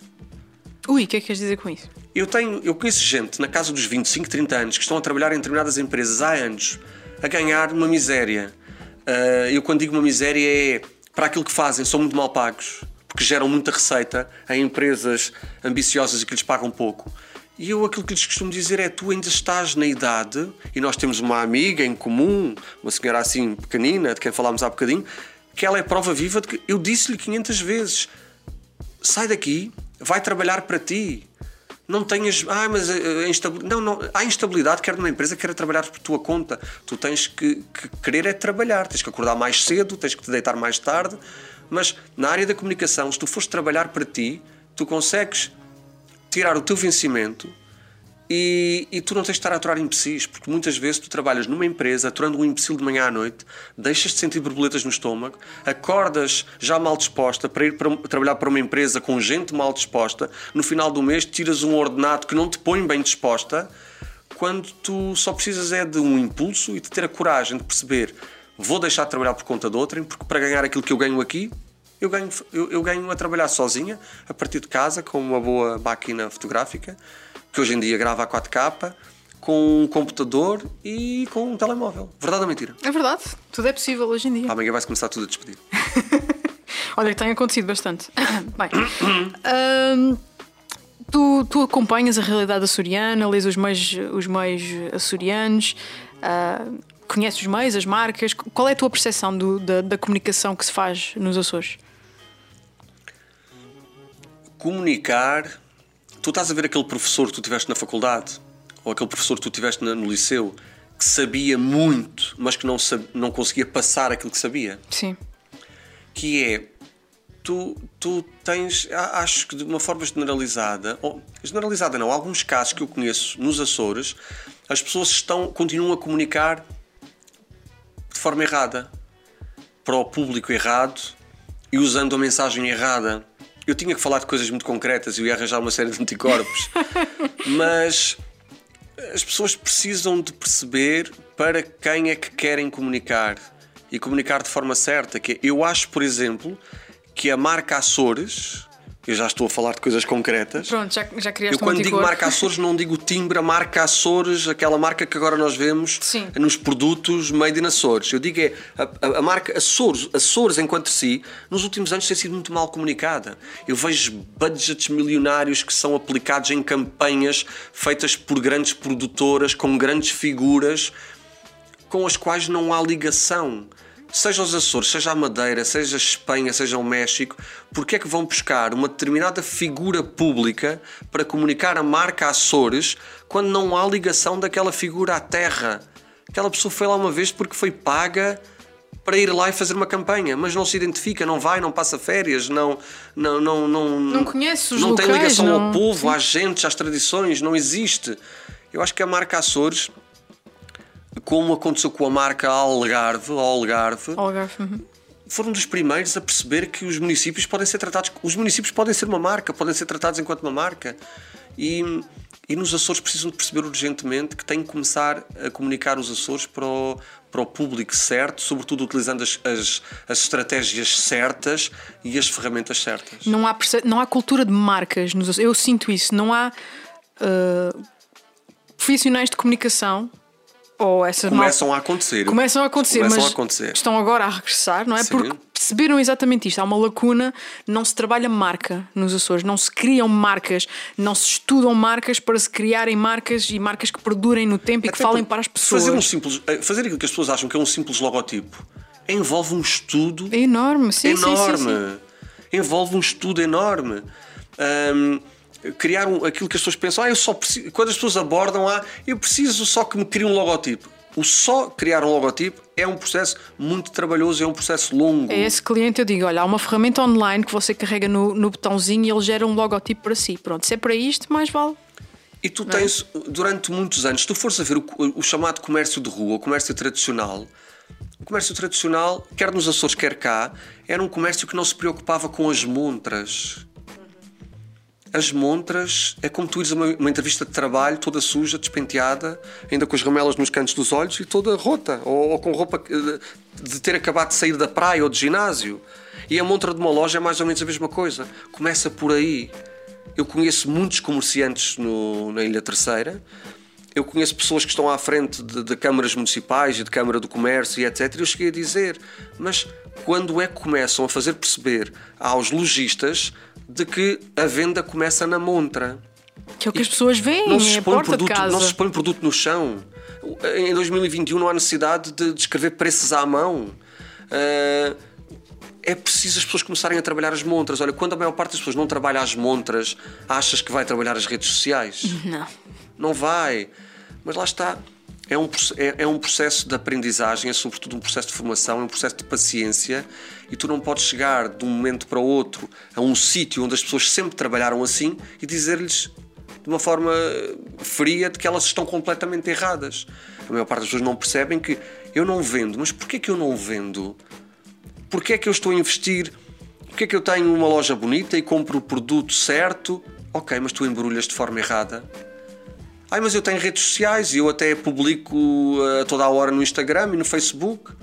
Mas será que publicas para o público certo? Será que estás a investir, a gastar 100 euros por dia, mas estás a comunicar para todo o país quando tu tens uma loja é na Vila Nova? Ou quando tens uma loja, uma loja no Rocio? Mas se tu tens uma loja no Rocio, porque é que tu estás a investir numa campanha para gente que está em frente de espada à cinta? Não faz sentido. E é essa orientação que as pessoas precisam. E é um trabalho que é preciso, é urgente fazer-se nos Açores, mas eh, não só enquanto região, mas enquanto enquanto cada, cada, cada comerciante, cada marca individualmente. É ir quase porta a porta a explicar é. às pessoas o que é que é isto e o que é que lhes pode trazer. Não é? é. Há muita oportunidade neste, neste novo mundo do digital. E trabalhar redes sociais não é tão fácil quanto as pessoas pensam. Não é tão fácil quanto as pessoas, quanto as pessoas pensam. Por isso é que estás aqui tu a dizer isso, porque se for eu a dizer, as pessoas não acreditam. Acreditam, claro que acreditam, mas lá está, mas as pessoas depois e, e, olhando à conjuntura, qualquer valor que as pessoas possam gastar é, é, é, acham que é dinheiro deitado fora. Não pensam naquilo como um investimento. Há, há, países que encaram a publicidade como um investimento, a comunicação como um investimento. Nós em Portugal ainda uh, algumas pessoas, algumas empresas ainda acham que a publicidade, a comunicação é dinheiro deitado fora. Não é um investimento, é dinheiro deitado fora. E mesmo grandes marcas, atenção. Sim, e mesmo grandes. E porquê grandes marcas? Porque tu ainda tens à frente de grandes marcas pessoas mais velhas, pessoas de, de, uma outra escola, com uma outra formação, e que na cabeça delas é: se eu fiz fortuna e se a minha empresa cresceu à minha maneira, porque é que agora me vem um fedelho ou uma fedelha com 20 ou 30 anos dizer-me que eu estou errado e que tenho que fazer assim assado? Só que isto é como tudo. É, tu tens um restaurante que está sempre cheio à hora do almoço as toalhas estão velhas, os empregados têm assim uns polos meio sujinhos, uh, os pratos e os copos estão meio lascados, mas tu vais, porque é o único que existe ali, porque comes bem, até é baratinho. Mas no dia em que abrir do outro lado da rua um tascozinho que sirva a mesma qualidade de comida, ao mesmo preço, mas os empregados já têm os polos mais cuidados, as toalhas não estejam rasgadas e, e amareladas e a louça não esteja lascada, o que é que vai acontecer? As pessoas passam para o outro lado. E é mais ou menos isso que acontece na comunicação, que é as pessoas, enquanto as coisas correm bem, acham que estão bem. Quando vem a concorrência. Quando vem a concorrência é que as pessoas, ah, Jesus, ah, Jesus, ajude-me a vender, preciso vender. Afinal, eu quero ter um Instagram e afinal, eu quero ter um Facebook. E preciso ter 40 mil seguidores porque a minha concorrência tem 100 mil. Então a menina compra-me lá e 50 mil seguidores. E compram. Uh, e é fazer tudo errado é fazer tudo errado. É preferível terem. Eu não estou aqui a dizer nada de novo, não é? Aliás, sim, sou um leigo nisso. É preferível as pessoas terem uh, mil seguidores, mas que estão com elas todos os dias. Isto é como ter amigos. De que é que te serve teres mil amigos se depois só te telefonam no Natal 4 ou 5? É preferível então tu teres 10 amigos e só te telefonarem no Natal 4 ou 5. Certo. E com as marcas e com as redes sociais tem que funcionar exatamente da mesma maneira. Tem só mil, mas aquilo é o, é o seu público. É quem está ali disponível para te ouvir. É quem está ali disponível para comprar aquilo que tu tens para vender. Um... E podem crer que compram. Esses mil vão Pronto. comprar. É os outros mas tu tens muito empresário ansioso, empresário ansioso, mas uh, epá, comprem lá likes nas minhas fotos e comprem lá likes. E nem só empresários, até, aliás, faz mais confusão pessoas individuais comprarem, comprarem likes porque porque lá está, porque hoje em dia as pessoas acham que são melhor pessoas do que as outras, não pelas suas ações e por aquilo que fazem na vida, mas pelos likes que têm nas redes sociais. E isso está tão, mas tão errado. Tão, tão pois errado. Está. As pessoas perdem um As pessoas estão a inverter os valores, que é dão mais importância aos likes que têm nas redes sociais do que. Pá, Precisam que... daquela validação, não é? Do, eu, quase como se sentissem que só são legítimos, só são pessoas, só são amados que é o acordar de manhã e a primeira coisa que fazem é se, quantos seguidores é que aumentaram. Relaxa, não importa quantos seguidores é que tu ganhaste, importa é quantos seguidores tu não perdeste e importa sobretudo é quantas pessoas é que interagem contigo. contigo. É como tu estás numa sala cheia de gente que não fala contigo. De que é que me serve estar numa festa onde está tudo a olhar para mim e ninguém me fala? Pois é, é estranho. E é mais ou menos assim que funcionam as redes sociais. Penso eu. Agora sim, estamos mesmo a entrar na reta final. Uh, só tenho duas perguntinhas para ti. E agora acabaste de me dizer que também tens um vinho, tens uma revista, tens livros, tens vinho. O que, é, o, que é, o que é que te falta fazer ainda? Oh, tanta coisa. Que sonhos é que tu ainda tens por realizar? Eu acordo às vezes à noite e tomo notas. Eu tenho aqui tanta coisa no telemóvel para fazer. Eu tenho aqui um, nas notas uma coisa que se diz assim, que diz assim, deixa ver se eu encontro para, para ver que eu não estou não estou a mentir.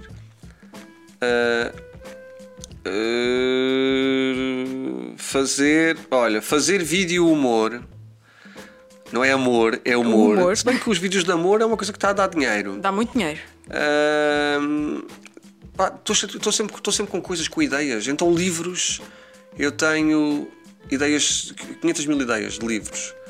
Porque eu estou sempre a querer fazer coisas. Eu agora já te disse, estou aí com uma ideia de, de querer montar um cantozinho em casa para ter sempre uma câmarazinha montada e uma iluminação para começar a fazer umas entrevistas eu tenho a nível profissional eu tenho um trilho, as coisas andam e aquilo é o meu foco e, e, e está à frente de tudo. Depois, para, para fugir ao, ao dia a dia e à rotina, tenho os meus projetos, os livros. Agora estou a trabalhar num livro sobre a Amália Rodrigues. Ui, estamos aqui a saber isto em primeira mão? É, é verdade, Olha, não contei a ninguém. Estou a, estou a fazer, estive uns dias retirado no, na casa do Brejão, na casa da, que era a casa de férias da Amália no Alentejo. Estive lá uns dias onde não há internet, onde não há telefone sequer, a fazer pesquisa e a ler para um trabalho que estou a desenvolver e que me está a dar imenso prazer. mas essa é só uma daquelas coisas que eu estou a fazer. Eu e, acho e que, que estás a fazer e has lançar, eu, não é? Eu já fiz tanta coisa, eu já tive lojas, eu já tive, eu tive lojas em cinco centros comerciais, eu tive um restaurante em Lisboa. Eu, tudo aquilo que me apetece, eu vou fazendo. Se eu chegar a uma idade ou se morrer e não tiver conseguido realizar-me, não é por não ter corrido atrás. Porque eu tento fazer tudo aquilo com que sonho. Eu sonho. Porque acho que é isso que nos mantém vivos, é sonhar. E depois não deixo que os sonhos fiquem no papel. Tento, tento realizar tudo. Olha, o meu livro, Receitas dos Açores, por exemplo, era um sonho, era uma homenagem que eu queria fazer às pessoas que numa fase qualquer da vida cozinharam para mim, mas sobretudo aos açorianos. Fiz um livro despretensioso, um livro com comida simples, como é a nossa comida açoriana. É boa, mas é comida de conforto, é comida simples. Um, o livro acabou por receber um prémio. O livro foi, no início do ano, escolhido como um dos quatro melhores livros do mundo em língua portuguesa. Agora, dia 5 de junho, em Paris, na Feira do Livro de Paris, uh, será, uh, será decidido qual é, na realidade, o melhor livro do mundo. Quer e, dizer que ainda podes trazer o troféu para, para Portugal? Seja, eu já tenho um troféu. Que saber que Mais um? de língua portuguesa é um dos quatro, mas de Portugal é, é o único, para mim é muito bom. Não que eu acho que o meu livro é melhor do que os outros, porque há livros maravilhosos. Eu ainda há bocado contava uma história de ter agarrado num livro recentemente e ter dito fogo: este livro é tão ou melhor do que o meu. O meu ganhou, porque é que este não ganhou? Mas lá está, é nada por acaso. E eu fiz um livro que não tinha o intuito de ganhar um prémio, nem me passava pela cabeça. Aliás, nem fui eu que concorri esse prémio, foi a gráfica que o, que, que o imprimiu que enviou o prémio, que enviou o livro. Uh, recebeu um, uma distinção dos Gourmand Cookbook uh, Awards. Pá, para mim foi bom. Não me, não me fez nem correr mais nem correr menos. O meu trilho mantém-se não fiquei nem mais nem menos motivado, porque eu tenho sempre motivação para os meus projetos. Só me fez foi perceber que realmente estou no, estou no caminho certo e que vale a pena correr atrás dos sonhos. Falando de sonhos, que eu acho que tu. E te digo, já houve fases da minha vida, isto generalizando e falando assim de, de, de números pequenos para, para só título de exemplo, já houve fases da minha vida em que eu, imagina, eu tinha 10 e realizar este sonho custava 10. Eu corria o risco de investir aqui e destes 10 darem 20, mas também corria o risco de investir os únicos 10 que eu tinha e de perder tudo. Fica nada. E eu investi. Eu preferi investir e correr o risco e correu bem.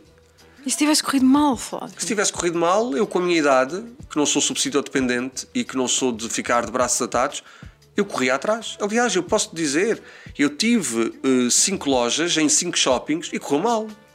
Quando foi a última grande crise, eu tinha uma loja no Dolce Vita Tejo, que hoje é o Ubo, eu tinha no, no Campo Pequeno, em Coimbra, em Torres Vedras, no Arena Shopping. É só publicidade neste, neste, neste vídeo. Ninguém uh, está a pagar para esta merda. Exatamente. Mas se quiserem pagar, contactem a Vanessa, que nós somos pessoas humildes e aceitamos. Isto para te dizer. Sim, porque os artistas vivem disto. Tu fazes este podcast que muita gente gosta de ler e de, ver e de ouvir, mas por trás disto há investimento. Há o teu investimento humano, há os meios técnicos que tu usam e às vezes as, as empresas acham que tudo isto é muito barato. Que já parece feito. Que sim. já parece feito, que não há investimento e não querem pagar. As pessoas precisam de ser remuneradas por aquilo que fazem. É-te prazeroso fazer isto. Se for remunerado, será duplamente prazeroso. prazeroso isto para te dizer que às vezes corre mal, mas às vezes corre bem. E é preferível ter corrido mal, mas teres tentado, do que tu não teres tentado e chegares a uma fase da tua vida e dizeres: é pá, e se eu tivesse feito aquilo? Eu também acredito nisso. Mais vale fazer e poder olhar para trás eu e prefiro arrepender-me de ter feito e não ter corrido bem do que me arrepender de, de nunca, ter, de nunca ter feito. Nunca teres, teres tentado sequer. Eu não, não é? gosto de pessoas, eu não tenho pachorra para pessoas que se lamentam, eu não tenho pessoas para pachorra, para, pachorra para pessoas que passam a vida a lamentar-se, a queixar-se, a choramingar. Não tenho, não tenho. Não é da tua personalidade, é, porque pá, tu, tu, és proativo. Eu corri atrás, e as pessoas corram atrás. Sim. Não, eu até hoje não fiz nada que qualquer pessoa não consiga fazer. Sim, sim, sim. Ah, não fiz. As pessoas, se soubessem o meu percurso, as pessoas perceberiam aquilo que eu estou a dizer, que é, eu venho de uma família humilde, gente trabalhadora, pá, e o pouco ou muito que eu tenho foi, foi correr atrás e correr atrás, e às vezes cair e levantar-me. Uh, tive a sorte, às vezes, de ter pessoas lá para me darem a mão, que também é muito importante porque se tu tiveres um problema é mais fácil tu uh, chorar se tiveres uma dor com alguém ali ao lado a dar-te o braço do que, do que chorar sozinha, não é? Claro. E às vezes há pessoas que não têm com quem desabafar e com quem partilhar, quem, quem as ajuda a levantar quando caem. Epá, mas eh, eu tenho colegas, eu tenho, eu tenho isto a título de exemplo, mas uma coisa muito concreta, eu estagiei na Nova Gente em 2001 e eu na altura tinha colegas que ganhavam aquilo que ainda hoje ganham. E nessa altura já se queixavam, como se queixam hoje. Eu lembro-me de lhes dizer: Mas tu achas que mereces mais Porquê e que, aqui sais? não te valorizam? Porquê é que não sais? Porquê é que não corres atrás? Preferem ficar no conforto, preferem ficar ali naquilo que acham que é certo, preferem não correr riscos, mas depois são os primeiros a apontar o dedo a quem decidiu correr riscos, a quem decidiu correr atrás, a quem decidiu realizar os sonhos. Dorzitas, não é? De cotovelo. Não é dor de cotovelo Acaba por ser porque aquelas pessoas, pessoas vêm de um sítio de frustração, que é não tiveram a coragem de o não, fazer, de arriscar. pessoas que a vida não que não realizaram sonhos e não têm dor de cotovelo, até ficam felizes com o bem dos outros. Só que estão ali acomodadas, estão ali na inércia porque não quiseram correr o risco, porque é aquilo que eu, que eu detesto ouvir dizer é ah, eu ganho pouco, mas é certinho. Se falarmos no tempo dos nossos pais, se falarmos de pessoas que têm 50, 60 anos, não vão deixar o emprego que têm, ganham muito ou ganham pouco, para irem para correr riscos. Correr riscos. Agora, malta que tem 20 e poucos anos, 30 e poucos anos e que com essa idade já se lamentam, imagina o que será quando tiverem 50, 60 e 70. Então aí ninguém os pode aturar. Mesmo, mesmo. Eu acho que mais vale.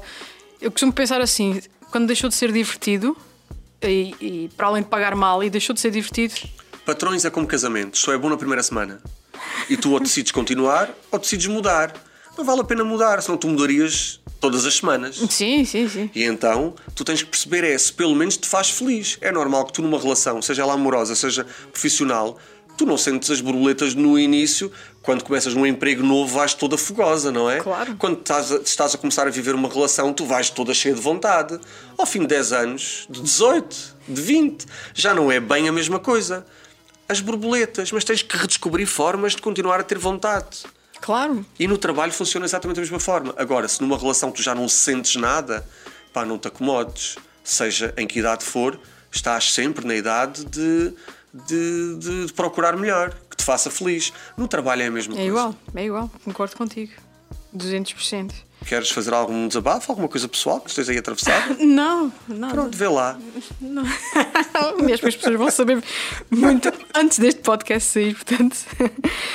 Olha, vamos, vamos terminar. Só tenho uma última pergunta para ti mesmo. Quanto é que vale? Um queijinho? Uh, não, se calhar um queijo inteiro, do, do topo. É lá! Hum?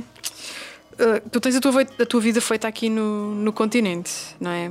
Mas pensas voltar à tua terra? Nós, açorianos, já há uma coisa que fala-se muito dos imigrantes que estão no Canadá, que estão nos Estados Unidos, que ficam a 7, 8 horas de viagem dos Açores. Nós estamos a 2 horas e meia, mas nós somos igualmente imigrantes. Pois somos. Hoje, até porque é mais fácil ir, ir, ir aos Açores, Hoje, porque, tem, porque temos uh, videochamadas, hoje já não se vivem as coisas da mesma forma. Mas há 23 anos, quando eu cheguei a Lisboa, ou quando tu chegaste a Lisboa, que a realidade digital era outra, a saudade era a, era a mesma. Eu sentia a mesma saudade e a mesma falta de casa que sente quem está nos Estados Unidos e no Canadá.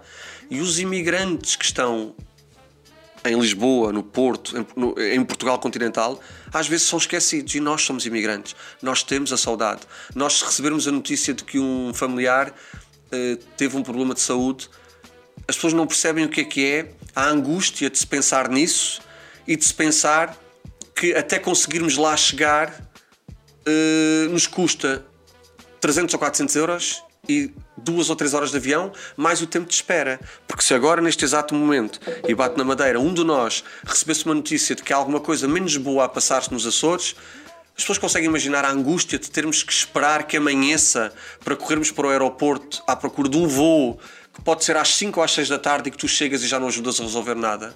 Nós somos igualmente imigrantes. Eu tenho esse sentimento, acredito que tu tenhas, acredito Também. que quem vive aqui tenha, que é eu durmo todos os dias com o telefone ligado na mesinha de cabeceira. Uh, e acordo de manhã e às vezes penso, ainda bem que não tocou. Porque eu acho que no dia em que o telefone. Quando toca fora de horas, nós ficamos logo em sobressalto. E é uma angústia. Nós somos imigrantes. Eu tenho o contorno ligado aos Açores, eu tenho. Eu vou lá com muita frequência. Cada vez mais vou, porque quanto mais velhos vão ficando os nossos familiares, mais necessidades, mais necessidade nós, pelo menos eu tenho de estar com estar eles. Com eles. Uhum. Um, e nu, nunca se desliga, nunca se desliga. Portanto, nunca se desliga. Não dirias que vais viver para lá em full time, assim, imagina, não sei, quando tu te reformares ou quando tu te retirares para ir escrever os teus livros. Eu tenho livros. vontade de voltar. Aliás, eu outro dia desafiei-te, disse, vamos para os Açores, vamos fazer coisas. Eu tenho, vamos ter uma dura batalha pela frente, porque há uns mais casmurros, uns mais, há uns velhos do Restelo, que enquanto forem vivos vão dificultar a vida aos mais novos mas os Açores precisam de gente que tenha que tenha vivido fora, que tenha que perceba o que é que é a realidade e, e que volte com vontade de fazer coisas sem demérito para os que lá estão, claro. sem demérito para aqueles que já lá estão ou que estão a caminho e para aqueles que nunca saíram. Mas quando eu às vezes ouço, ah, abandonaram a ilha e agora querem voltar e acham que está tudo errado. Não. As pessoas foram aprender, as pessoas foram, foram descobrir, as pessoas foram eh, bater com a cabeça, as pessoas foram tentativa e erro, as pessoas perceberam como é que se faz e vêm cheias de vontade de fazer. Aliás, porque muitas das vezes, eu até costumo dizer isto com alguma frequência, que é muitas das vezes nós saímos porque tivemos que sair e não porque quisemos sair. Sim. Eu se tivesse arranjado um emprego na base das lajes a ganhar 2 mil euros como muitos tiveram, e tu sabes. Sim. Ou se eu tivesse arranjado um emprego uh, ligado ao governo regional uh, que me dessem um ordenado de 2 ou 3 mil euros, eu se calhar não tinha saído. Agora, para quem vem de uma família humilde, de gente trabalhadora, em que não pertence a lobby nenhum, em que, em que, que não tem conhecimentos. Uh, não ao, tem padrinhos. Não tem padrinhos, falando num bom português eu tive que correr atrás dos meus sonhos claro. e não era a ficar lá na ilha, obviamente. Se eu saí, eu saí porque tive essa necessidade. Exatamente. Eu, eu, eu também, eu Quer saí dizer... porque nunca conseguiria trabalhar nesta área, pelo menos naquela altura. Não conseguiria trabalhar E mesmo assim, área. eu não sei se me tivesse surgido um emprego na base, a título de exemplo. Não, não tinhas ficado. Não teria ficado. Não, querias fazer outras coisas. De que é que te serve ganhar 4 ou 5 ou 6 mil euros e tu não seres feliz? Porra, é tão bom de seres livre, de fazeres aquilo que te dá, olha, falando aqui usando uma expressão brasileira, que te dá tesão, Sim, que te dá vontade pica. de acordar da manhã e que te dá pica e sentires que estás a construir qualquer coisa. Para mim, não ler, não viajar, não, não aprender, não estudar é emborrecer. Sim. Eu não consigo, eu respeito, mas eh, pessoas que ficaram num determinado sítio, seja, seja em Freixo de Espadacita, seja no Porto, seja onde nasceram, ficaram ali, naquela comunidade e vivem só para aquilo e não, e não querem abrir os horizontes e não acham que não precisam de estudar mais porque já sabem tudo. Isso é emborrecer. O cérebro mirra. É, é ler, é aprender, é viajar. Tu, eu não me canso de dizer isso, que tu aprendes e que tu ganhas mundo e que tu podes ajudar os outros. E há muito em que eu acho que nós poderíamos ajudar. Voltando à nossa região. Isso é um convite, isso é um desafio. Olha que eu já te disse que sou uma pessoa de aceitar desafios. Eu sei, eu também. Então, tratamos já da passagem e terceira nos aguardem. Terceira não, terceira e Açores. Os Açores. E todas as outras oito E dos Açores para o mundo. E dos Açores para o mundo. É isso. Olha, Flávio, Mas o digital é isso. Tu podes, com um computador, aliás, com um telemóvel, tu podes, Podes estar em qualquer uma das nove ilhas, tu podes estar aqui, tu podes estar onde quiseres, e a, É trabalhar e a contribuir. a contribuir. Sempre. É isso, é o, é o bom do novo mundo. Dizia, havia uma- há uma música que diz: eh, Venha quem, quem vier por bem, não é? Seja bem-vindo quem vier por bem. Pronto, é mais ou menos assim. Quem vier por bem é É bem-vindo. bem-vindo. Bem, o nosso tempo é que acabou de terminar. Por isso, Flávio, olha, muito obrigado Obrigado, eu. de coração pela conversa, pelo tempo que, que tiveste aqui à conversa comigo, por tudo aquilo que tu partilhaste com, comigo e com as pessoas que nos vão ouvir. Espero que também tenhas gostado. Gostei, sim, senhora. Ótimo. Vamos, vamos beber uma aguardente do pico? Vamos, sim, Ou preferes um verdelho dos biscoitos? Não, uma aguardente do pico, por acaso, são mais desses. Saúde. Saúde. Flávio, muito obrigado. Obrigado. Obrigado a todos os que nos estiveram a ouvir e vamos falando num próximo episódio dos Antes e Sociais.